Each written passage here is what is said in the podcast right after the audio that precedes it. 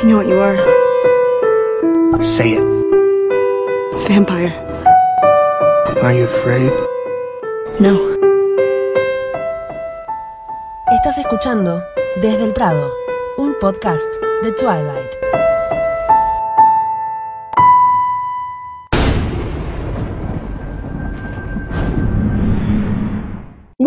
Mis queridos y o queridas Heart. Mi nombre es Ali. Bienvenidos a la continuación del episodio 1, que como ya sabrán, no nos entró en un episodio. Así que a partir de este momento, este será conocido como el episodio 2 y va a estar saliendo el día martes. Sumamos un día más porque como no nos alcanzaba una hora para hablar de Crepúsculo, tuvimos que extenderlo un poquito. Así que si el viernes se quedaron con las ganas de escuchar los comentarios de los capítulos 3, El Prodigio y el 4, las invitaciones acá ya los tienen. Les doy la bienvenida a mis compañeras con una nueva consigna que después ustedes también nos van a responder en arroba Prado Podcast, en Twitter y en Instagram, y en el hashtag Relectura Crepúsculo para que nos vayamos conociendo un poquito más, ¿no? Para que reconozcan nuestras voces. La consigna de este episodio es ¿cuál es su humano preferido? Del grupito de los amigos del colegio. Empiezo yo. Para mí, Ali, mi humano preferido en los libros es Mike, polémico. Pero en las pelis es Eric, polémico parte 2. ¿Por qué? Porque me causa mucha gracia el personaje de ese chico. Hace unas caras y unos comentarios muy geniales como la push baby, la push, que ya sabemos, y bueno, ese es mi veredicto, no es para debatir esto. Cada una dice lo que piensa y listo. Pasamos a Ani. Hola, soy Ani. Ah, mi humano preferido en los libros es. Ay, tengo que decir libros y película. No, yo tiré eso por tirar, ¿eh? No hace falta. Este, son, son los dos, Angela y Ben, el slash Eric son, son muy tiernitos y me dan, me dan mucha, me dan mucha ternura, son muy lindos con Bella, se portan muy bien, su relación en, en los libros está muy linda, en las películas no se toca tanto y eso no lo perdono, Somet, pero bueno, este, y paso la palabra a de Tin Marín. Amén. Bueno, mi humano preferido de los libros probablemente sea Angela, porque me siento un poco identificada con su personaje. Y de la película, mmm, ay no, creo que no tengo ninguno. Eh, le paso a Lu. Ah, yo también voy a repetir lo mismo, pero creo que es Angela, porque siento que es muy sincera con Bella y es como la única amiga humana que alguna vez pudo tener, que de verdad mostró preocupación y afecto por ella y que no buscaba más que sacar chismes ni nada de eso. Entonces, Angela. Y podría decir Charlie, pero pues no es amigo de Bella, entonces. no. Me quedo con ella. Bueno, yo soy Jules y mi humano favorito en las películas, en el libro, en el mundo total, es querido eh, Mike Newton, el cachorrito del Golden Papi, como le dice Bella. Primero porque es un personaje, como dijo Ali, es muy gracioso, es un simpático y aparte es tierno, es dulce, él solamente se la quería levantar, pero porque nada, es un adolescente cualquiera, es el más normal, eh, pobrecito, rodeado de raros, y aparte porque el señor Michael Welch me sigue en Twitter y lo amo mucho. Bueno, seguimos.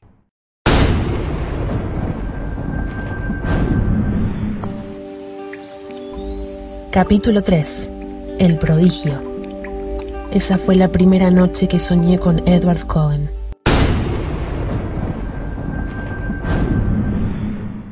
Bueno, ya comentamos mucho de esta escena que pues es después de la tormenta cuando viene el accidente. Pues vemos cómo igual comienza con Bella dándose cuenta de las cadenas, sucede el accidente. La verdad que el accidente en el libro me cuesta un poco imaginarlo. O sea, si no es por la película, yo no le hallo a cómo se desarrolló toda esa descripción de, del accidente. Pero pues todo este capítulo se va a desarrollar también en el hospital cuando los paramédicos pues trasladan tanto a Bella como a Tyler. Pues más que nada es eso, o sea, es muy cortito cómo, cómo lo tratan, porque es que ya lo tratamos, entonces no quiero ser como tan repetitiva porque pues básicamente es todo el accidente que, que hay, es la primera vez que Bella conoce al doctor Cullen y que pues Edward comienza a ver la verdadera preocupación de Charlie si perdiera a Bella. Yo del accidente en sí, en el accidente Em, o sea, hay dos cosas del libro que en la película no están, sino que en el libro son dos los autos que están por chocar con Vela. Es el de, claro, porque dicen en un momento, eh, nombran otro auto.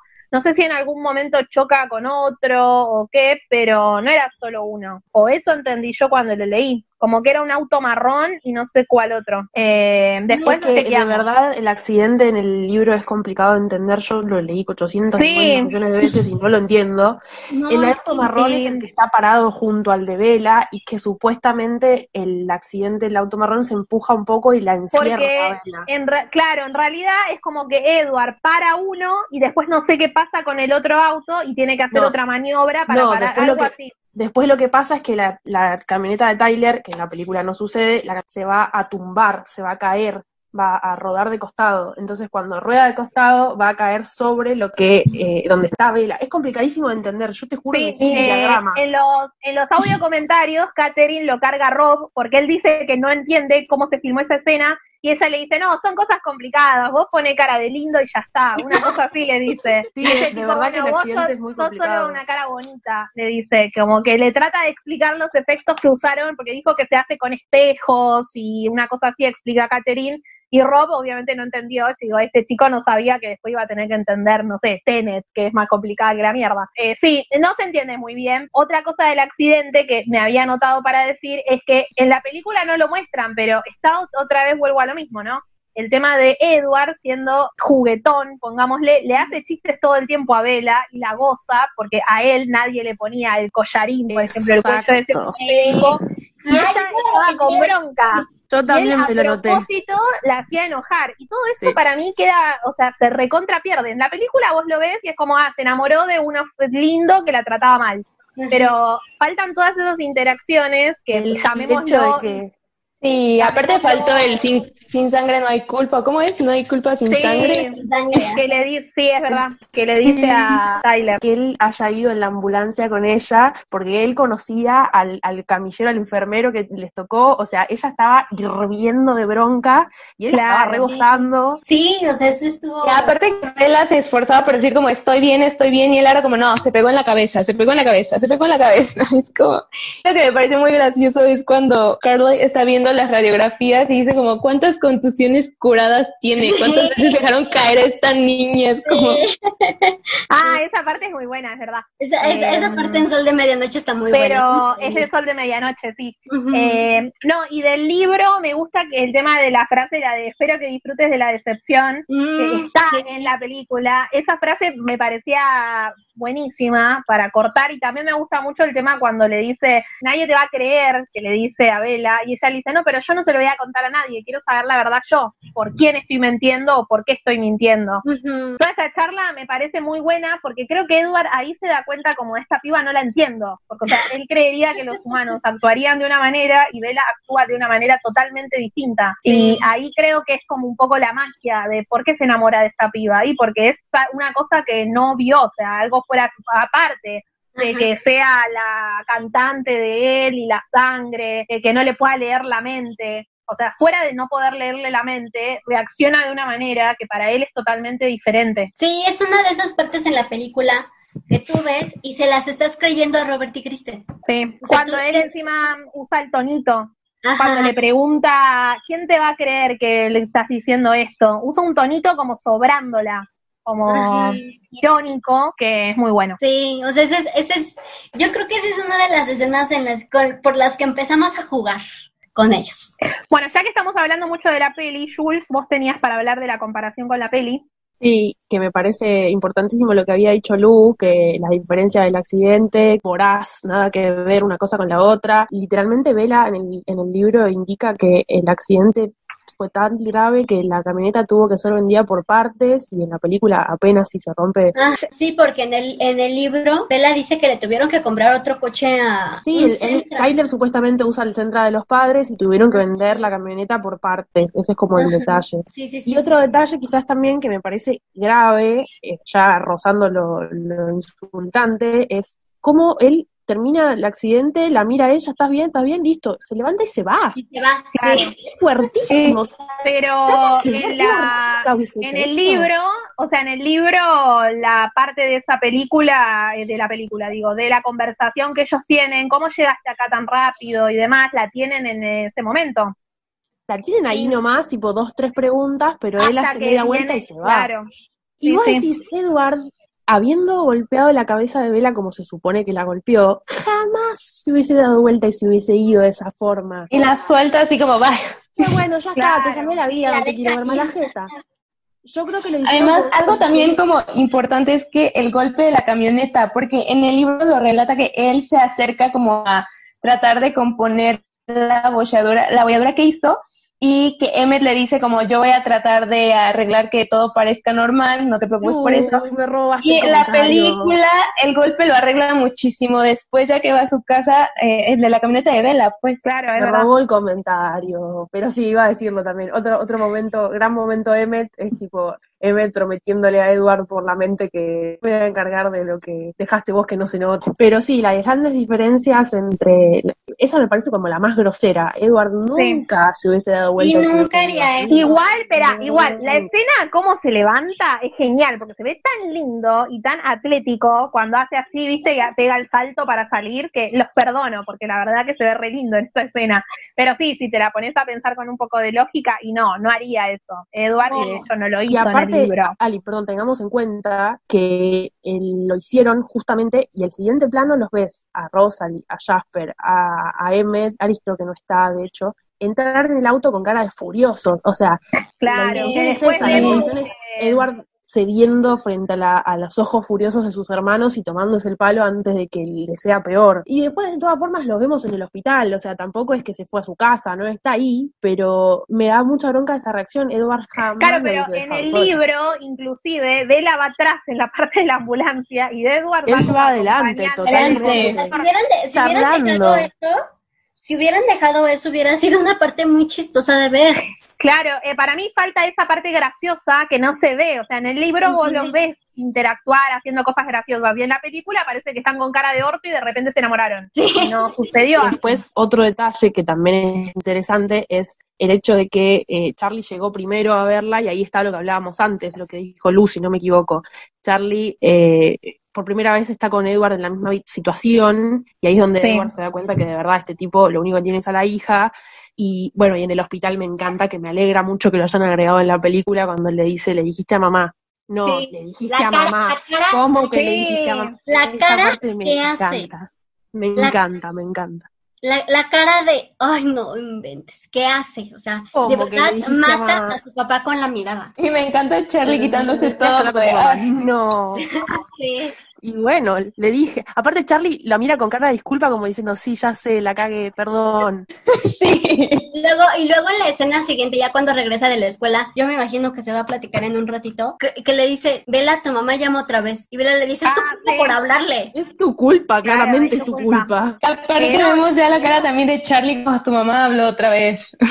Claro, también, los dos estaban fastidiados. También el tema en el hospital, eh, no sé si ven, pero cuando después de que, mm, iba a decir Peter, eh, Carla es la cura a Vela y digamos le da el alta, que ella va a hablar con Edward, están hablando con Rosalie tipo como que están diciendo, no, hay que eliminarla, no sé, o ay, ¿qué vamos a hacer con ella? Una Es cosa un así están para hablando, que nosotros. eso en, el, eso en el libro no está. Y yo, ¿y por qué? O sea, Nikki se ve que fue a tomar mate al set y la mandaron ese día, porque digamos que ella no está en el hospital en el libro. Si nosotros escuchamos eso que le dijo, pero tienes que encargarte, Edward, Vela lo escucha. Claro, sí, obviamente, Es- está es- puesto es a propósito, momento. por eso digo, esos detalles, se nota que leyeron Sol de Medianoche, porque después nosotros, cuando leemos Sol de Medianoche, nos enteramos de todo el quilombo que había entre ellos, que un poco ya lo nombramos, ¿no? Básicamente Rosalie y Jasper querían matarla a ella, hacer que parezca un accidente, porque ya sabía demasiado, o se había dado cuenta demasiado sobre la naturaleza de los De los vampiros. no de vampiros, pero sí de que algo sobrenatural o extraño había con Edward y quizás con su familia. ¿Podemos hablar de Vela viéndolo a Carla por primera vez y diciendo, sí, claramente son familia de alguna forma, porque no puede ser que sean tan iguales? Y, eso no se ve en la película, y eso no sale en la película porque Bella reacciona ante él como cual, como reaccionaría con cualquier otro doctor. O sea, Car- eso- Carla le entra así como que muy galán, muy Sí. este, Pero, muy por ejemplo, botón. tenés una pista de eso que en los libros no está, que Ángela, cuando están hablando de las adopciones, dice que me adopte. O sea que ahí Ah, medio sí. te podés llegar a dar cuenta que el tipo era re lindo. porque no creo que vaya a decir un viejo feo que me adopte, sino ¿Qué que... crees? Yo creo que lo, ¿Qué crees no, que pero yo creo que lo dice más para vivir con ellos, no por Exacto, Carlyle. sí, sí, sí. Lo dice para vivir con yo- yo entiendo, con- para- yo, yo entiendo que lo dice más para que le empareje con alguien. Sí, sí, sí, porque exacto, sí. Para conseguir un novio así. Eh, Sí, Ajá. porque dice que es un padrastro y un matchmaker, como un unidor de parejas. Y, y ella dice, bueno, quizás me adopte a mí, como para conseguirme pareja a mí. Y de hecho, Carlyle, cuando la atiende a Bella en el libro, le toca la cabeza, la mira, y ella dice algo como que está aislado, igual que Edward. O sea, hace Sí. una relación directa constantemente y es lo que también le trae muchas preguntas más adelante. Pero no Porque tiene la electricidad, porque No, viste que en biología, cuando se están pasando las muestras para hacerlo de anafase y demás, hay como una especie de electricidad que ninguno de los dos sabe qué pasó, porque Edward no sabe si fue por lo del frío o no, entonces dice, bueno, por las dudas no la toco más, eh, Ella hace pero como con... una relación de que los dos son fríos, pero la diferencia que ella marca que Carla la tocó intencionalmente y Edward no, Edward fue un accidente, no la quiso tocar. Y eso le hace como, le abre un montón de preguntas a la loca. Yo, yo tengo que decir algo con respecto a la película. En esa, fa- en esa escena de anafase, me sorprendió mucho, y se los digo en serio, me sorprendió mucho ver la pluma básica de Edward. Yo me, yo me imaginaba algo más elegante, una pluma más profesional, pero veo su pluma así chiquita, base que me casco. Ah, ok, está bien. Ah, la pluma sería la lapicera. Ajá, sí. Entramos a Sol de Medianoche, a ver qué cosas notamos ahí de diferente. Yo lo primero que había visto es que cuando estaba por empezar el día este en el libro, en realidad Edward había tenido una charla con Carlisle, que habían salido a cazar, y se estaba por ir de nuevo. Sí, Y él había dicho, bueno, va a ser el último día que voy y demás. Y bueno, el último día que va al instituto, antes de irse, que él le dice, eh, yo prefiero que te vayas antes que matar a una vida. Tienen una conversación re linda, por eso esas cosas me encantan de Sol de Medianoche, porque quizás en el libro uno no entiende hasta qué, en el libro, en el común, digo, ¿no? O en la peli común, uno no entiende hasta qué punto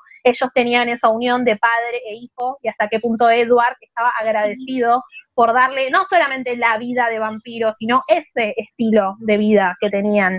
Y nada, él se estaba por volver a, a ir, también por el tema de la, bueno, de la visión de Alice, y también estaba el tema de la táctica esa de humanizar a las víctimas, que también lo dice Carlyle, que ya la habíamos escuchado a Alice diciéndole a Jasper, por ejemplo, y Carlyle también tiene lo mismo, diciéndole, pero no, mirá, ella tiene a Charlie, o sea, como que no solamente no la matés porque nos tenemos que mudar, sino no la matés porque toda vida vale, le salió el hashtag provida a Carlyle, pero bueno, está buena esa, esa charla. Y además después de eso vemos como Edward del accidente llega a la oficina de él y él cree que ya la mató y le pregunta como qué pasó y ella le dice como no, nada de eso. Y él dice, ay, perdón por desconfiar de ti y como le empieza a decir que tiene que tratar las cosas con calma para que pues Bella no sospeche y no le, no le cuente a nadie y como por pensamiento incluso cuando están hablando le dice como actúa normal, actúa normal, tranquilo, o sea, eso también está muy... Pero estamos hablando de Bella, o sea. Yo lo que no me acordaba de Sol de Medianoche es que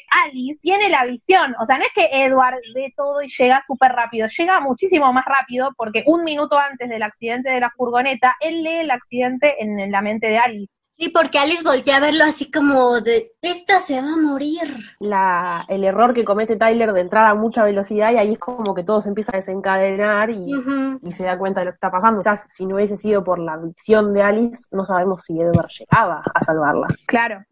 Eh, sí. O sí, pasa que a mí lo que me parece es que eso le sirvió para pasar inadvertido. ¿Por qué? Porque nadie vio que Edward estaba en la otra punta. ¿Pero por qué? Porque si llega la frenada y él recién ahí reacciona, todos ya hubieran estado mirando para el lado donde estaba el accidente. En cambio, él lo hizo un minuto antes, cuando no había todavía ninguna frenada. Capaz que Tyler todavía ni había doblado, porque en realidad dicen que él dobló mal para entrar al estacionamiento. Por eso creo que eso lo ayudó a pasar inadvertido, a que nadie se dio cuenta de que Edward estaba ahí y de repente se movió, porque era un día común y corriente eh, entrando al colegio, digamos. Sí. Bueno, después, eh, yo de las cosas que me había notado, uno es que Edward dice lo del tema de que, a que Bella es de las que le gusta sufrir en silencio, por el tema de que no quiere decir lo de mm, si le dolió algo, creo que cuando están en la parte de lo del hospital lo dice, y me llamó la atención porque, por eso digo, de nuevo, se nota bastante que tenían leído Sol de Medianoche, porque te meten así como pequeñas cositas que cuando están con el tema de lo del periódico, eh, está Eric eh, Sí, que le quiere sacar tipo de las que fotos. sufren en silencio, sí. Claro, lo dice Vela, por eso te digo, hay un montón de cosas que quizás no Sí. la dice el mismo personaje, pero hay un montón de frases que lo dicen otro o te hacen como una especie de guiño que está buenísimo. Porque No las dice en el momento. Sí, Claro, en el momento, exacto, sí. No en el momento exacto, pero te lo meten ahí en algún momento para que después uno con el conocimiento diga, ah, mira, esto puede ser ahí, o un guiño. Otra cosa que noté es que hay una cita de las de Sol de Medianoche que está tal cual en el Sol de Medianoche que vimos en 2008, que es la del tema de que te dice, tenía un show que representar, sabía que el papel Ajá, eh, tenía que ser un, un bajo, más bajo, sería el villano, eh, toda esa cita es la que Edward dice cuando eh, está por ir a decirle a Bella lo de que no, vos viste mal, que no le quiere, digamos, contar la, la verdad. Me sorprendió porque primero que no me la acordaba y yo cuando leí esa cita había pensado que era en otra parte, no me acuerdo ahora Sí, cuál parte también. pensé. Sí. Estoy segurísima que nunca lo tomé como que era en ese instante, digamos. Así que, bueno, ahí entendemos muchísimo más lo de que él estaba, no es que él le estaba diciendo que no le creía o que de verdad pensaba que ella iba a desconfiar, sino que en realidad lo estaba haciendo a propósito, porque él dice, voy a herirla, voy a humillarla, eh, dice cuando se está preparando para tener esa conversación con... Es con como Bella. que se decide a, a- a lastimarla para que ella se aleje y después vuelve y después se, se recibe de vueltas. En ese momento es como que, no, no, no puedo, no puedo arriesgar más las cosas como las vengo arriesgando, la voy a lastimar, la voy a empujar lejos de mí y bueno, después pasa lo que pasa, ¿no? Exacto. Bueno, creo que ya estamos entonces. Bueno, todavía nos falta hablar de las partes favoritas del capítulo. Yo definitivamente digo que es el juego de Edward. Cómo, cómo se burla de Bella y cómo, Sí, cómo la molesta y cómo me encanta. Me encanta. Sí, no, yo en mí, o sea, sí, obviamente eso, pero es la parte final del capítulo, la primera noche que Bella sueña con Edward. Es como, Ay, claro. No, Ah, pero eso no. no, eso no es hasta el siguiente capítulo. No, eso lo dice. No, no, es acá. Cuando termina, ella eh, dice: eh, Esa fue la primera noche que soñé con Edward Cullen. Sí, sí, es en el final del prodigio. Bueno, a mí lo que me gusta del capítulo este es también esa escena, pero me completaba con otra que mm, Bella decía: el misterio eh, que Edward representaba me consumía aún más. Él me obsesionaba. Y me hacía acordar porque yo estaba leyendo el libro y como que ya estaba recontra metida. Y tipo, hasta que no terminó el libro no me fui a dormir esa noche. Por eso me sentí como representada. Es como que yo decía, claro, si ella lo está viviendo y está así, yo que acabo de leer, no sé, tres capítulos, estoy también.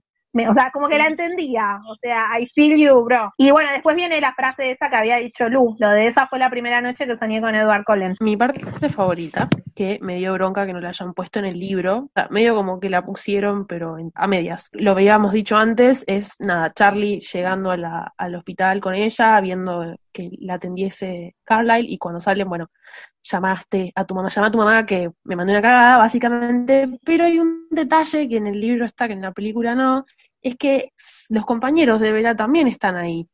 Y. Bella, una vez más, como súper sociable que es, hace todo lo posible para esconderse atrás del padre y no tener que hablar con nadie y, y huirle tanto a, a Jessica como a Mike, especialmente a Mike, que era el que estaba en primera fila esperándola a salir. El tipo como que se habrá pensado que, no sé, eh, Bella iba a correr a sus brazos y no pasó. Y nada, me parece que está buenísima esa interacción que tiene con Charlie y me da bronca que no los hayan agregado a ellos en la película. Ok. Podríamos decir entonces que las invitaciones dentro de Twilight es como un capítulo doble dentro de Midnight Sun, porque también hay otro llamado Visiones, en donde Edward tiene una discusión bastante pesada con su familia, especialmente con Jasper y con Rosalie, y plantea esta cuestión de eh, Jasper está decidido, y Rosalie lo acompaña, en que Bella tiene que morir y tenemos que seguir adelante y no nos vamos a ir a ningún lado, etcétera, etcétera, etcétera. Y con la excusa esta, Edward vuelve al colegio, trata de, de disimular, de pretender como que acá no pasó nada, intenta, pero no lo logra, pintarla a Bella como una loca, medio como que se golpea la cabeza, no entiende nada, pobre, un, lapsus que le agarró y quiere hacerla quedar mal, pero no, no lo puede hacer, no le sale, está nervioso, ansioso, confundido, y viene este debate filosófico, Cullen contra Cullen, con la excusa esta de eh, tenemos que matar a Bella. ¿Quién salva el día? Una vez más, Alice. Alice se planta delante de todo el mundo y les dice, no, la verdad es esta, Edward no va a matar a Bella, tampoco la va a abandonar y ustedes tampoco porque va a ser mi amiga personal, dice literalmente, Sí. y Edward la ama, punto. Y ahí es cuando todos Sí. dicen, ¿what? ¿Cómo puede ser? Y creo que ¿Cómo?". principalmente se O sea, planta ante sí. Jasper, ¿no? Porque le dice, no puedes hacerme esto a mí. Y es cuando les dice que Bella va a ser su amiga. Sí, Claro. la- lo Sí. más destacable para mí es la reacción de cada uno. Rosalie como Sí, diciendo, pero- ¿qué estás diciendo? Emmett también cagándose de risa, tipo, ah, te enamoraste de una humana, perdedor. Lo que pasa también acá en este, en esta parte, digamos, es que creo que Edward se da cuenta que se enamoró de Bella en este instante, porque por más de que después vemos que es en otro momento que él se da cuenta, en ese momento él se da cuenta que pelearía con su, o sea, cuando su familia se le pone en contra y es una realidad de que la quieren matar, al menos Rosalie y Jasper estaban planeando cómo ir, le dicen, no, pero puede ser que se cayó, puede ser un accidente y demás, él ahí toma Sí, conciencia de que es capaz de pelearse con su propia familia para defenderlo a ella. Y él mismo se da cuenta como diciendo, no, o sea, como que ella se convirtió en alguien importante, porque obviamente en el otro capítulo él se iba para no exponer a la familia matándola él. Y ahora había cambiado totalmente la situación. Él sería capaz de pelearse con sus hermanos, con su propia familia, para defenderla a ella. Y Rosalie literalmente le dice como, a ver, eh, es muy simple esto, se golpea la cabeza, ¿cuántos humanos se van a dormir sin despertarse al día siguiente? O sea, Claro. no hagas tanto escándalo, la matamos y ya fue. Y el otro como diciendo, ¿qué bestialidad estás diciendo? Por favor, No, ¿no? a- mí lo que me parece bastante chistoso es que Edward le dice, sí, Rosalie, ya sabemos que tú no tienes este culpa de matar, ¿no? Sí. Y como Pero también hay- Edward le dice que toda vida humana cuenta, o sea, que no se la pueden tomar a la ligera como ellos dos ya están planeando. Claro, también ahí es que hablan del tema de lo del prometido de Rosalie, porque creo que ahí es que Carlisle le dice que no es lo mismo porque Bella es una persona buena. Carlisle en le cambio, va- el tipo este, eh, o sea, como que a Rosalie la dejaron matar al humano este, porque el tipo era un hijo de puta, le había hecho de todo, digamos, pero que Bella no era el mismo caso. Carla plantea como un debate bastante filosófico en algún punto, en donde trata de, de decir, tipo, no somos menos ni más que la vida de un humano. Y lo que vos hiciste eh, no se justifica, pero tiene sus motivos. O sea, se lo plantean de una manera bastante difícil. Todo esto visto desde los ojos de Edward, que lee la mente de todos y no hace falta ni que se lo digan, ¿no? Pero, perdón, Carla plantea como diciendo, la situación no la vamos a tomar entre si, si tiene que morir o no si tiene que morir. La situación la vamos a plantear entre qué clase de persona vamos a ser nosotros si matamos y somos conscientes Sí. de la muerte de un una humana cualquiera. Después ahí se rompe el terreno de mitad y mitad cuando Alice dice lo que dice, pero la- el planteo de Carla es más bien filosófico. Sí, recordemos también el tema de que estábamos hablando en el capítulo, digamos, anterior, eh, que la idea de Edward, el día que pasa el accidente, él era el último día que estaba y se iba a ir. Lo que Alice ve es que él cambió de decisión porque se dio cuenta que no iba a poder estar sin Vela. Entonces, a partir de ahí, él cambia de decisión y la visión de Alice cambia. Y ella lo que ve son dos futuros. O Edward convirtiéndola en vampiro o matándola. O sea, la decisión de Edward de no poder vivir sin ella, que eso se lo nombran varias veces. Vos decidiste una cosa, ahora tenés que vivir con eso. Y lo que veía Alice era o que la transformaba en vampiro o que la mataba. Y para Edward, las dos cosas eran muy malas. Es lo mismo. Entonces, a partir de esto, él cambia la actitud hacia ella y por eso es que después vemos que está esa actitud de que no le habla. Cuando volvemos ahora a repasar el tema de las invitaciones, vamos a ver que después del accidente ellos dos no se hablaban, quedó así como una situación tensa y en realidad eso era un esfuerzo enorme que estaba haciendo él porque en el preciso instante en que él se dio cuenta que no se iba a poder separar de ella, también se da cuenta que eso implica cambiarle el futuro a, a Bella. Entonces intenta, o sea, le dice a Alice, voy a intentar cambiar el futuro para que no sea ni que la mate ni que la convierta en vampiro. Que, spoiler alert, no sucede. O sea, Bella Alice- es vampiro al final de la saga. Alice literalmente le di, o sea, Esme le pide, por favor no te vayas, por favor no te vayas, Edward le dice, no tengo opción, y Alice le dice, a ver, decidilo, pensá, literalmente ahora me voy a ir, no podés. Y es verdad, y ahí en el momento dice, ay, tipo, no puedo, no puedo, no puedo, no puedo, ¿por qué no puedo? Y imagínate, aparte creo que, bueno, yo tenía una duda ahí en esa parte porque creo que Alice le comienza a mostrar cómo ella es la que tiene que empezar a detener a Jasper de sus ataques y creo que ella le dice como no te puedes ir porque me vas a dejar todo esto o lo entendí mal, no sé, tenía esa duda yo, la verdad. No, no es, no es tan así. O sea, lo que le dice Alice es como, no te podés ir porque no, no te, o sea, vos mismo ya estás decidido a no irte, es lo que le dice. Y no me puedes dejar con esto en el sentido de que la decisión ya la tomaste, no vas a irte, por más que no lo quieras admitir. Que de hecho la que también está mucho en el medio ahí, para Edward, por más que no dice una sola palabra, es Esme. Él no quiere irse por Esme, porque está decidido a no lastimarla y Esme está con- convencida de que no va a hacerle daño a la humana, no va a hacer porque él es mejor y él, y él- y él no, no lo va a permitir. Que de hecho el, el episodio, el capítulo cierra con Edward dando una descripción de los sentimientos de cada uno, no sé, Jasper enojadísimo porque Edward no va a matar a la humana, Rosalie también, Emmet sigue cagándose de risa porque no puede creer que su hermano esté enamorado de una humana, Alice está triste, pero la única que está feliz es Esme. Claro, de que le dicen enamorarse de una humana y están todos re sorprendidos porque entre que el otro nunca se enamoró y encima se enamora de una humana, esa parte es muy buena. Y ahí es en cuando se, ya cuando se empieza a ver estos celos de Rosalie, ¿no? ¿Vos decís celos? Yo creo que no, ella defendía a su familia. Creo que no es celos. Yo creo que es un poco y un poco, ¿eh? Sí, yo también digo que es un poco. Ojo, yo soy una defensora de Rosalie. Yo soy defensora de Rosalie y la quiero un montón, pero es un poco o sea, poco. a ver, para mm, como para clarificar, supuestamente Carlisle la convirtió a Rosalie o la trajo a Rosalie con la esperanza de hacer la parejita, tipo él con Esme y Rosalie con Edward. Y Edward ya sabemos que no le da pelota a nadie hasta que aparece Bella. Entonces, yo creo que ella no le chupaba un huevo a Edward. Para mí, un poco se debe haber sentido herida en su ego, pero creo que no le importaba, me parece. Creo que en este punto de, o sea, porque esto que estamos hablando de Edward y de Rosalie es viejísimo, o sea, ya pasó un montón de tiempo. Fue incluso antes de que aparecieran Alice y Jasper. Yo creo que hasta este momento eso ya a ella no le importa. No creo que tenga celos. Creo que su problema es que ella venga a interrumpir, de hecho lo hizo. O sea, ellos tenían una rutina muy fácil. Iban a un pueblo, trabajaban de médico, ellos fingían que estaban en el instituto, capaz que iban a alguna universidad, mudaban de pueblo y así, o sea, tenían la vida como demasiado predecible. En cambio, Vela llega y les mueve el tablero a todos y todos están a punto de perder la vida en cualquier momento. Lo vamos a ver muchísimo más adelante cuando pasa lo de los Vulturi o, no sé, Victoria persiguiéndolos. Creo que eso es lo que defiende Rosalie. No lo veo tanto como celos. Yo, yo creo que es mitad y mitad, porque en Eclipse se lo dice a Bella, o sea, como que, ¿qué le vio a Bella que no le vio a ella, no? O sea, ella se creía así que la más, la más hermosa entre las hermosas y llega, y llega Bella y llama la atención de Edward y dice casi como de, pero ¿por qué no me hiciste caso a mí, no? Claro, pero No, digo, es, un, es el ego. No es que ella está enamorada de él, es el ego. No, no, justamente, no está enamorada de él, es el ego en el hecho de por qué eh, le estás dando atención a alguien y cuando tuviste la oportunidad de dármela a mí no me la diste, no porque estuviese enamorada, la mía está perdidamente no. enamorada de Emmet.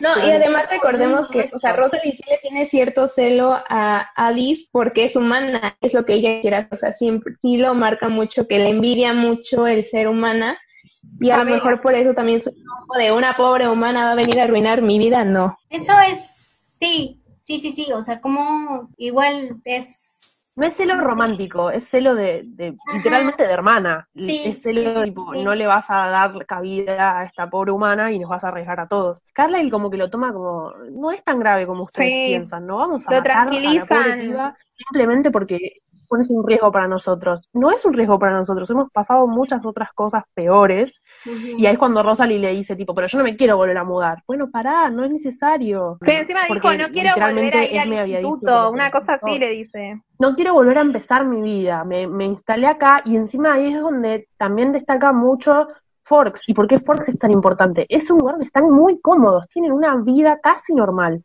Entonces, eh, perder la oportunidad de terminar el ciclo, porque dentro de todo es un ciclo, no se van a quedar para siempre, o no sé, detalle, después de Breaking Dawn, no lo sabremos nunca. Es que en realidad Em, se tienen que haber mudado después de eso. Sí, Yo creo que hoy, en 2020, Sí, o sea, no están en Forks.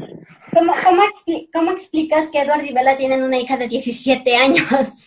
No, pero no solo teóricamente no pueden estar en Forks. No solo por eso, sino porque ya no pueden pasar tantos años. Igual Robert Pattinson que hace de Edward no da de 17, pero de 22, 23, 24, 25 todavía puede llegar a aparecer, pero no da 17 años nadie, no puedes tener, pasaron 10 años y seguís teniendo 17 años. Eh, obviamente ellos ya no viven en Forks. Bueno, no es la misma excusa que le pone Eduardo para irse en una nueva. Le dice Carla, él se debería ver 10 años mayor de lo que se ve. Claro. Ese es el hecho. Pero bueno, más allá de lo que nos fuimos un poco por las ramas, me parece que es, no es un celo de eh, me gusta a mí y no lo quiero compartir para nada, sino que es un celo de por qué le das la oportunidad, la, la posibilidad a esta simple humana de arruinarnos nuestra vida. Y cada le dice, no tiene por qué ser así. Sí, yo estoy con Jules.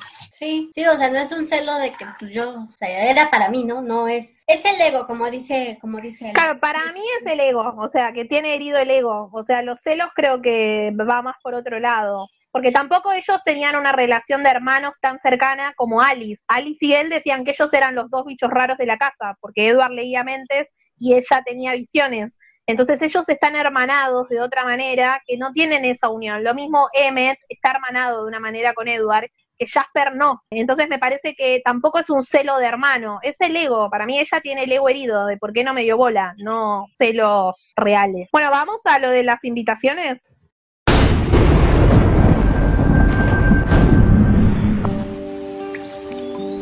Capítulo 4. Las invitaciones. Estúpido propietario de un flamante Volvo.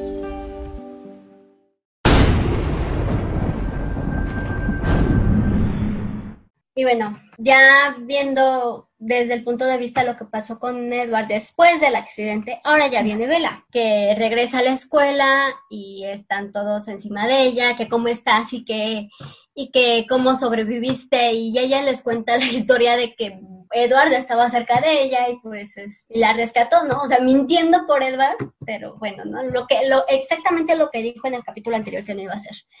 Y es en ese momento cuando empieza, cuando le empiezan a llover las invitaciones para ir al baile, que se supone que es un baile en el que las, las chicas invitaban. Ah, pero no. Le llega invitación de Tyler, le llega invitación de Mike, y a los dos les pone el mismo pretexto, que se va a ir a Seattle.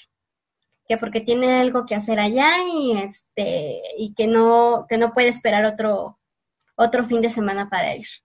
A mí me llama mucho la atención que en ese mismo capítulo Edward, no sé si la invita, no sé si lo, lo hace, lo hace como una indirecta, pero también como que se ofrece a ir a Seattle con ella. Y es este, es así ya como que hacen ya su cita. Y ese es básicamente el capítulo 4, las invitaciones. Sí. Y es. Eh, ¡Ah! No, no me acordaba de esto. Es en el primer capítulo en el que almuerzan juntos. No me acordaba de eso. Entonces, eso es muy importante de destacar: que en- es, es en este capítulo cuando Edward y Bella almuerzan juntos antes de, antes de la clase de biología. Ese almuerzo. Fuerte. es épico, Sí, ese pero eso es en la es- película, no es en el libro. No, es en el libro. No, en el libro es en el siguiente No. capítulo. No, es en el de las invitaciones. No, en el libro Edward le habla después que Mike le pide de ir al baile, no en la cafetería. En la cafetería pasa en, en la película, porque están en el coso y Edward se eno eh, Bella se enoja y se le levanta, eh, se- él se levanta y le ayuda a levantar los libros. Creo que están en clase de biología, porque Mike la va a invitar y están en la clase de biología y Edward está ahí porque ellos compartían la mesa. Y por eso Edward ve el momento en que Mike la va a invitar al baile y bueno, ahí Sí. sucede todo eso. el siguiente capítulo es verdad, es el almuerzo, que es grupo sanguíneo, en donde hablan de hacer Exacto. novillos. Claro, qué palabra de mierda. Bueno, pero eso es adelantarnos. Ah, me Eh, encanta, me encanta. Sí, bueno, solo una, hay dos bailes, ¿no? Porque lo tratan en el libro como un baile de primavera y el otro es el baile ya de fin de curso. exacto, la prom. Sí, que es algo que en la peli pues no se trata, o sea, se toma como que un ba- es el mismo baile y, ya, pero Sí. en el libro sí son dos bailes completamente diferentes. Claro, Sí. sí, Y que de hecho la excusa de Isa Phoenix eh, la pone en el momento cuando, en la película, cuando Mike le dice ir al baile y, tipo, y después cae con Edward y nunca se fue a Phoenix. O sea, Claro. Mike le podría decir, loca, me mentiste. Eh, sí, igual eso, bueno, eso lo cambian porque en realidad como es lo de los dos bailes, en el libro era, o sea, del, bueno, a ese lugar que ustedes ya saben cuál es. Iba a ir ahí, no iba a ir a, a Jacksonville. Lo que sí está bueno es que en el libro, eh, que también lo vamos a ver después en Sol de Medianoche, el capítulo anterior terminaba con esa frase que destacábamos de que la esa fue la primera vez que soñé con Edward Cullen. Eh, cuando empieza el libro te cuentan el sueño. Ella lo que soñaba es que estaba como Edward de espaldas y ella lo llamaba, lo llamaba, lo llamaba y él no le daba bolilla. Que bueno, ahora en un ratito vamos a ver qué vio Edward de todo esto, ¿no? Pero me gustaba también del libro, ¿no? Eh, que tenía la frase esa cuando Edward decide, digamos, volver a hablarle después de, ignorarla, que creo que la mira nomás y que ella dice, eh, no podía permitirle tener ese grado de influencia en mí. Era patético, más que patético, era enfermizo.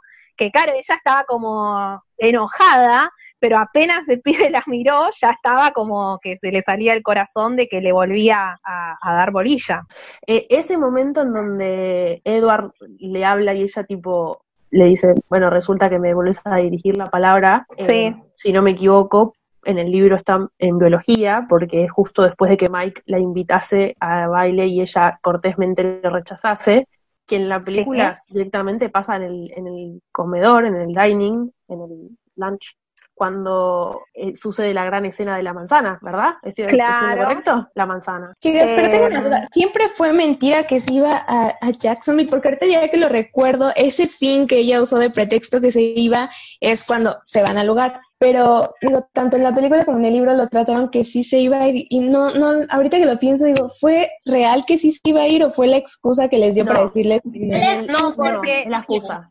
Me parece que, claro, me parece que después en realidad el, no van a ese y van a, al Prado en de ir ahí, creo. Sí, en el libro Bella dice de irse a Port Angeles porque en realidad quiere ir, porque quiere ir a buscar una, una librería y quiere conocer la ciudad, volverla a ver, etcétera, etcétera. Edward escucha eso, se ofrece a llevarla, porque ahí es donde sale la escena de que supuestamente pasa en el invernadero en la película que le dice eh, el malgasto del combustible es una responsabilidad de todos y, y Bella se supone que iba a ir a Port Angeles, pero en realidad No, eh, a No Seattle pasa. iba a ir. a Seattle, No, perdón, a Seattle, a Seattle. Y en la película dicen Jacksonville, que le dice, ¿qué hay en Jacksonville? Y Bella le dice, "Hay Jacksonvillianos. habitantes de la Flor- no, le dice habitantes de la Florida en la traducción, ¿no? Jacksonvillianos. Eh, bueno, pero volvamos, volvamos al, al capítulo. De, el capítulo, yo siempre voy a volver con la misma historia, re pesada, pero hay toda una escena muy cómica de que Bella lo quiere chocar con el auto Ah, a sí. él cuando están en el estacionamiento y encima a Bella se le caen las llaves del auto y él se las levanta y ella le dice, ¿cómo haces vos para venir de siempre aparecer desde, desde el aire? Y eso hace que vos lo veas a Edward como más joven. Edward es una cosa al principio del libro y a medida que se va acercando a Bella es como si se va desacartonando y hace todas esas cosas chistosas que en la película mucho no se ve, más que el tema de lo de cuando va con los lentes de sol al colegio, que le chupa un huevo que todos los estén mirando, creo que es la única escena que vos decís, uh, este pibe está más joven, pero mucho más adelante pasan Sí, esas es que- cosas. Como que va sacando su, su lado adolescente que nunca tuvo, que no sabía cómo actuar, como que ella lo va sacando a flote y por eso es que va de repente teniendo estas actitudes como más alivianadas, más del momento. Yo, yo también creo que, que puede ser por eso. Claro, y también falta la frase que ya habíamos nombrado antes, pero cuando están ahí también en eso que dice estúpido propietario de un flamante Volvo, porque eh, Edward obviamente estaba leyendo en su mente que eh, Tyler la quería invitar. Entonces lo que hace Edward es como no avanzar en la fila del estacionamiento para que Bella quede atrancada y Tyler le pueda ir a preguntar. Y él matándose de risa con que ella otra vez le estaban preguntando lo de lo del baile. Y no, todas esas cosas son muy cómicas de la relación entre ellos y en la peli no se ven. Entonces Literal, las extraño. Y me parece que en el siguiente capítulo es cuando Alice eh, tiene la visión de que Bella los va a chocar y les dice como vámonos y rápido se meten y arranca rápido Edward porque Alice vio que Bella tenía la intención de acelerar y chocarlos. Claro. Literalmente Eh, en Midnight Sun, cuando en un momento Edward se acerca y le dice, no, bueno, el fin de semana, después de que Tyler la haya invitado, después de que eh, Mike la haya invitado, él le dice, el fin de semana del baile, y ella le dice, me estás, me, te, te- te estás jodi- estás bromeando, ¿no? Y en Midnight Sun, él dice, sí, sí, te estoy Claro, molestando. es como que se responde, sí, sí, se responde a sí mismo de que obviamente lo está haciendo para, para eso. Para digamos, molestarla. para no- porque eso se convierte como en una dinámica. Yo, ahora que lo estaba leyendo, no sé si vieron Sailor Moon, pero me hacía acordar como a Serena y a um, el personaje de Toxido Mask, pero tenían esa dinámica, viste, de tirarse cosas de, ay, cabeza de chorlito, de como esa dinámica de perro y gato, pero juguetón, no que se llevaban mal, tipo los que se pelean se aman sino que como que les gustaba que el otro se enoje, digamos. Cerrarla así para que venga Tyler a hacer su intento. Que lo importante es que Tyler ya sabía que le iba a decir que no, porque Mike le dijo que le iba a decir que no. La otra estaba fúrica, se lo quiere comer crudo. Es que pobre Tyler fue el último y ella ya estaba hartísima, me parece, cuando él llegó. Sí, porque de hecho ella dice, tranquila, no, no, no te enojes, Tyler no tiene la culpa. Claro. Entonces Tyler le dice, no, bueno, Mike me había dicho que le habías dicho que no, pero yo quería intentar. Bueno, de eso sí tiene la culpa, dice. Claro. No, y aparte, Bella ya estaba harta de Tyler de tantas veces que se disculpó después del accidente. O sea, ella dice, ya estaba harta. Sí. Eh, bueno, vamos a la comparación de la peli, ¿no? Ya que estamos. Algunas ya las hemos nombrado. Acá suceden cosas en la clase de biología y acá lo cambiaron por la excursión. Que dentro de todo está bien, porque en realidad la excursión la usaron para usar el lugar, básicamente, porque se ve que la escuela de Forks la tuvieron para esa la escena puntual de biología entonces, estaban con el profesor de biología. Eh, una cosa Amo al señor Molina. Pero escúchame una cosa, en el libro, el que es el profesor es re mala onda, el profesor. Y el, del, el de la película, la verdad, lo amás. Es muy divertido, siempre tiene como frases así. El profesor eh, ocurrentes. Yo lo, yo lo amo, me, enca- me encanta cómo, cómo presume bien contento su té de composta. El té de composta, totalmente. Y, y, y, Me ma- lo- y no lo tomes, no se lo lo tomes, lleva. Y Tyler se lo lleva y se va atrás de él. No, no, no, pero no te lo tomes. No lo tomen, es buenísimo. Y no, y después me gusta mucho que creo que ya lo había dicho antes, pero cuando Eduard le empieza a preguntar, eh, que le dice, ¿por qué te vas a ir? Y no le quiere contestar, y ella le dice, vos ni siquiera me contestás mis preguntas, ni siquiera me saludás, y él agarra y le dice, hi, le dice ahí en el momento, eso me causa tanta gracia, por eso digo, hay pocos momentos en que uno ve la relación de verdad que tenían ellos en esa instancia de la relación, eh, que esa me causa gracia, entonces me, me gusta. Y la de que cuando le dice, lo detuve un ataque de adrenalina, Sí, eso también. Lo puedes googlear. Y que encima le dice Google, claro, lo googlealo, Sí, porque lo puedes en googlear. Lo puedes Y googlear encima- como claramente hizo él la noche anterior antes de decírselo. Claro, pero encima se lo dice como sabiendo que le está mintiendo. A esa, a esa instancia, él no le está queriendo mentir de verdad, porque lo dice con un tono que te das cuenta que la está boludeando, le está ahí tomando Y el con un pelo. completo descaro así de, puedes googlearlo. Claro, Bueno, perdón, pero no puedo dejar pasar esto. En esa escena de la excursión viene uno de mis momentos Twilight favoritos, que es Mira, Bella es un gusano. No Ay. me pueden decir Ah, que ese sí. momento no les hace reír, porque yo lo veo, lo vi tantas veces y me sigo riendo. A mí, ¿sabe qué parte me gusta? Cuando llega Mike y le pregunta a Bella si lo, si lo quiere acompañar al baile y que no sé qué, y Bella le dice que no, y la sonrisa de Edward, así como de, le dijo que no, qué bueno. O sea, pa- pasa, pasa de estar completamente enojado, completamente serio, a carcajearse en la cara de Mike. Es que si nos fijamos, nos adelantamos un poquito a Midnight Sun, todo el capítulo, Edward está tratando de empujarla a, a, a Bella en las invitaciones de Mike y de Tyler y qué sé yo, y al mismo tiempo enojado porque la están invitando y yo no la puedo invitar y que le dijo que no, entonces me siento esperanzado, pero al mismo tiempo me siento celoso, señor overthinking. Todo el capítulo es eso, es él diciendo, "Mm, este maldito humano se la quiere llevar, ah, le dijo que no, yes. Sí, una cosa que le falta también a la película es el tema de que Edward la ignoraba a Bella, pero la ignoraba zarpadamente, o sea, nivel hola y él no le contestaba después de lo que había pasado de la última discusión que tuvieron en el hospital. No es que bueno, quedó todo ahí, sino que él deliberadamente la estaba ignorando. Hasta que pasó lo de las invitaciones. Yo creo que él empezó a hablar por el tema de los celos, porque debe haber dicho, y bueno, si no me la va, alguno de todos estos humanos, de hecho después vamos a ver en la parte de Sol de Medianoche, que él hasta se veía ella de humana casándose con uno de esos, se imaginó toda la película, y si no hubiera sido por eso, no hubiera reaccionado, porque él deliberadamente la estaba ignorando. Ella de hecho le dijo hola en una de las clases de biología y él no le respondió. Es justamente esto, él la está ignorando, está decidido a no darle bola, pero en el momento en que alguien más le da bola, él dice, bueno, le voy a dar bola yo también, pero le voy a dar bola y la empujo a los brazos de Mike, y después cuando ella rechaza a Mike me pongo contento. O sea, es, Y Bella le dice, tus cambios de humor Me dan latigazo, me están volviendo loca. Y él dice, bueno, pero vos no entendés porque no tenemos que ser amigos. No, claramente no entiende, hermano, no entiende. Sí, En la película me encanta ya, creo que es en el siguiente capítulo, que, que agarra a Bella y le dice, tus cambios de humor me dan tortícolis, pero así literal. Es en este, es en este capítulo que están ¿Es en en el este? comedor. No, es la pero en- justamente de la manzana. Ah, ok,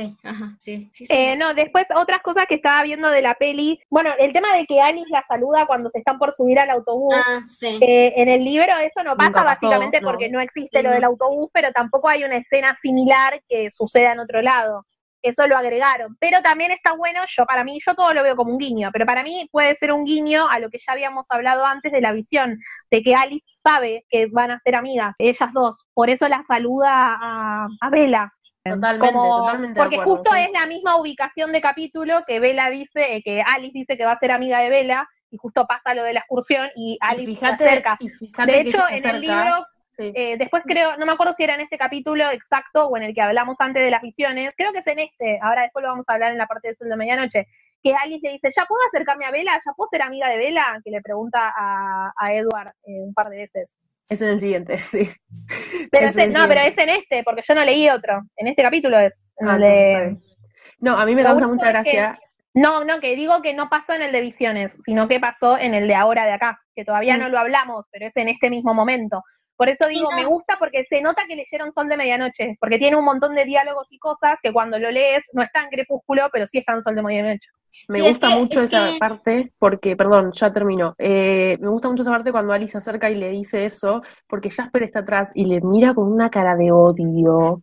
La mira Sí. con una cara de odio. Fíjate que Porque Edward no la está cagando. matar, claro. Exactamente, la mira con una cara de odio y Edward tipo, no, nuestro autobús está lleno, nos vamos, y el otro se queda con la bronca de decirme, la quiero comer y no puedo. Eh, sí. Bueno, de la película. Otra escena que me gusta mucho, que no existe en el libro de la película, es cuando termina todo lo del tema de la... Eh, bueno, no sé, Vela que viene enojada, no me acuerdo bien qué pelea exacta tuvo con Edward. Eh, creo que cuando fue la charla de esta, de la de la excursión, cuando ella vuelve a la, a la casa, que se pone a tomar, creo que agua, una cosa Mm, así, y Charlie sí, le sí, empieza a hablar de Phil y le dice, ah, es un buen hombre, se ve, tu mamá está bien. Eso está muy bueno porque es una escena re chiquita, pero en el libro Vela un montón de, de veces muestra que dice que su papá todavía no, no superó a René. Y esa es una escena re pequeñita, pero que te das cuenta que ese tipo está totalmente solo, o sea, que sigue todavía medio enamorado o melancólico, o como sea, de la separación con René, y que lo único que tiene es a, a. Ujú, Sí, Sí, sí, es, total. es, es, en, en- es en esa escena en donde decíamos que, que Charlie le dice a Bella que su mamá la, la llamó otra vez y Bella se queja así como de, no debiste haberle llamado, pero... Claro. Y Charlie todo el tiempo le Em, está preguntando por los chicos del colegio y le dice, bueno, alguien que te interese, alguien que te dé bola, o sea, todo el tiempo está intentando como convencerse de que su hija eh, en algún momento va a estar con alguien, que, que de hecho yo creo que lo hace porque se siente que la deja mucho tiempo sola, lo que es verdad. Claro. Pero a Bella le Sí. importa muy poco. Y se lo dice, se lo dice ya más adelante en la película, que siente que, siente que la deja mucho tiempo sola y Bella le dice, saque eso de ti. O sea, Claro. Y bueno, en la peli tenemos también la, va, yo amo esa frase eh, sin sentido, pero la de la push baby is la push, Ah. que dice Eric, que acá Hermosa. empezamos de nuevo con lo que habíamos comentado antes, que empiezan a mezclar capítulos, porque en el libro todavía no se hace mención a la salida de la push. Y acá ya empiezan a, a hablar. Creo que en el libro se menciona como que los chicos quieren ir a la playa o una cosa así, pero no es la, no están planeando ya exactamente eh, ir. Y también cambia un poco el tema de lo del baile, porque en la película, eh, Bella, creo que cuando están en la furgoneta, le dice a Ángela que si ella quiere ir con Eric, que, eh, que la invite, eh, ella, a él. Y en el libro creo que Bella habla por teléfono con Jessica y le dice, bueno, pero no sé, Loren puede ir con Tyler, vos anda con Mike, o sea, tipo todos los que ella rechazó se los da a las otras chicas. Sí, es una matchmaker, Bella. Con tal Claro, de que no le jodan a ella, ella te arma las parejitas al toque y te los distrae. Exacto. No, no, y también lo único que me quedaba para decir, ¿no? De la peli que me había notado es lo del tema de lo de Edward, cuando ella le está diciendo lo de que estaba pensando, o sea, qué teorías tenía, que eso igual en el libro sucede más adelante, volvemos a hablar con que en la peli medio que fusionan capítulos, pero me gusta ese cuando le dice lo de, eh, ella piensa, dice, estuve pensando en picaduras de araña y en kriptonita, y él le dice, ¿qué tal si no soy el superhéroe, si soy el tipo malo? Como para darle una pista, esa parte me, me gusta mucho, esa escena.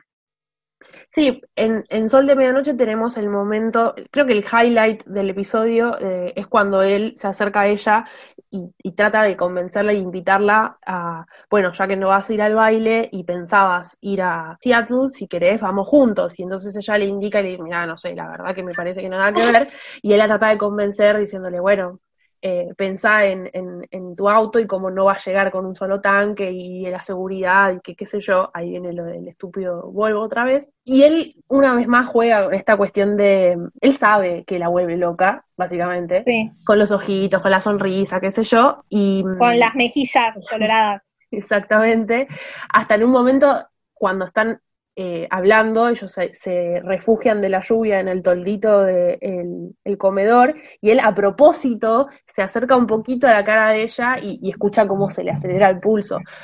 Básicamente la está molestando una vez más. Sí. Y la convence de eh, acompañarlo a, a, Seattle. Ese es como el highlight de, del episodio. Sí, todas las otras cosas medio que ya lo estuvimos nombrando, ¿no? El tema de que Edward le dolía estar sin vela, pero que iba a vivir con el dolor para cambiarle el futuro y que lo, que lo hizo reaccionar fue estar celoso de Mike, digamos, y medirse con todos los contrincantes, porque te decía, es el que tiene la piel sucia, le llega a dar bola y me mato, ¿viste? Tiraba como ese tipo de comentarios. Bueno, lo de Alice también es el sol de medianoche, que le pregunta, ¿ya puedo ir a hablarle? Que, que le dice, a mí lo que me gusta también de esto es, uno que yo no sabía es que Alice adivinaba cuando Bella lo iba a mirar, porque por más de que ellos ignoraban, en la cafetería Bella lo miraba a él, y Alice veía que ella lo iba a mirar, entonces les decía a todos, bueno, a ver, luzcan como que son humanos, y en una de esas es que pasa lo de la nieve. Que vos decís, ¿qué estos desde cuándo juegan a la nieve? Era en realidad por una de estas cosas entre ellos que le decían, traten de parecer humanos, y como todo, todo, el mundo estaba jugando con la nieve,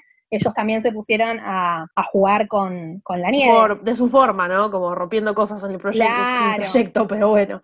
Re humano, Emmet, lo tuyo, sí, ¿eh? Estamos orgullosos. Eh, ah, después una frase que me gusta de Edward es que cuando, creo que cuando va al cuarto de Vela, digamos, dice, que eh, se siente como que es peor que un acosador. Y vieron que muchas veces critican, que te dicen, ay no, es re machirulo, es un acusador, un acosador porque se mete al cuarto de ella sin que ella sepa.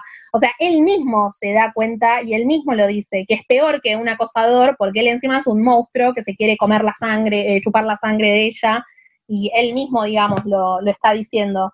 No es que se romantiza eso y que vos decís, ay, qué lindo, mirá, eh, cómo la estás echando por, por la ventana. Es que uno de los críticos más fuertes de Edward es el mismo Edward.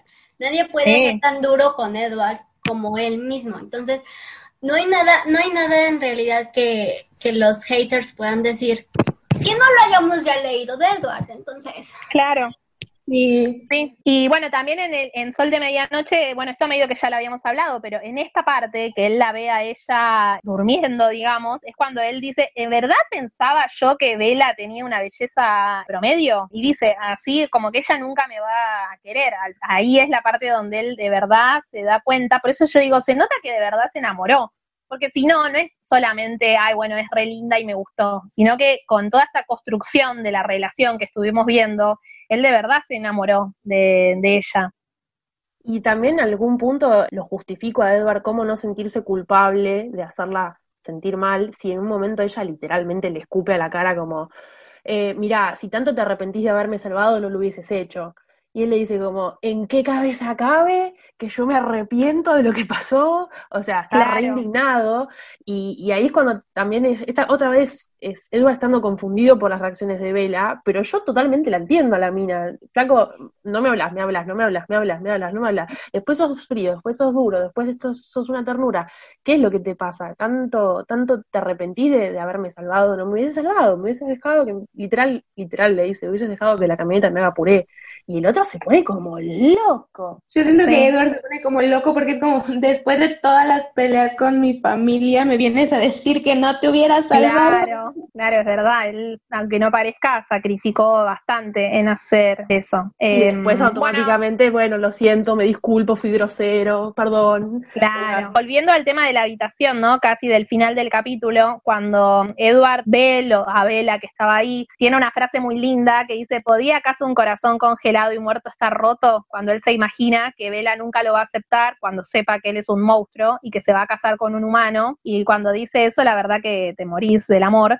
Y justo en ese momento es que Bella, dormida, lo nombra a él. Y después vuelve a decir lo mismo, algo como, ¿puede acaso un corazón congelado y muerto, no sé, Volver revivir, ponerle una...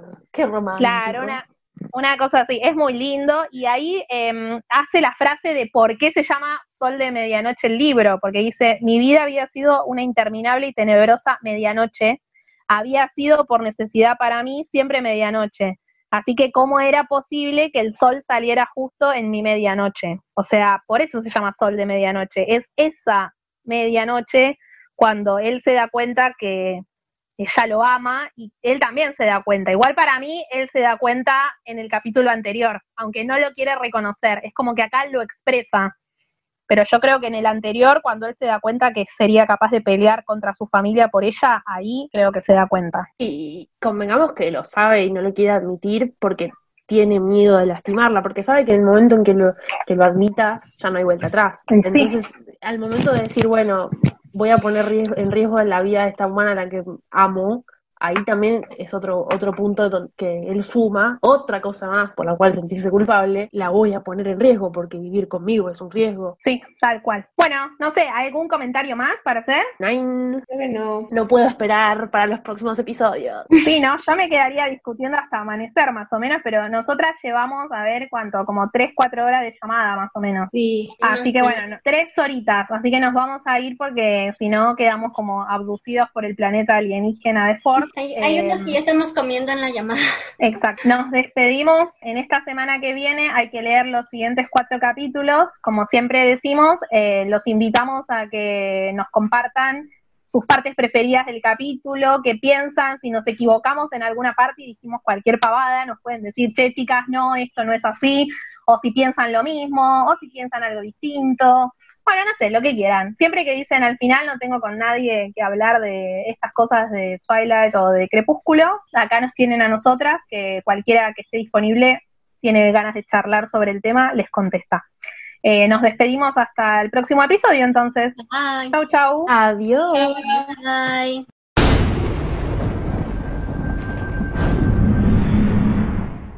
Seguinos en nuestras redes sociales. Arroba Prado Podcast.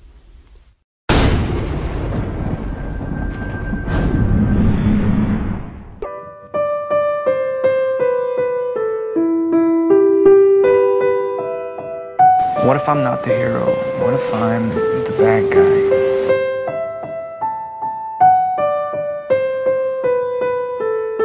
Are you afraid?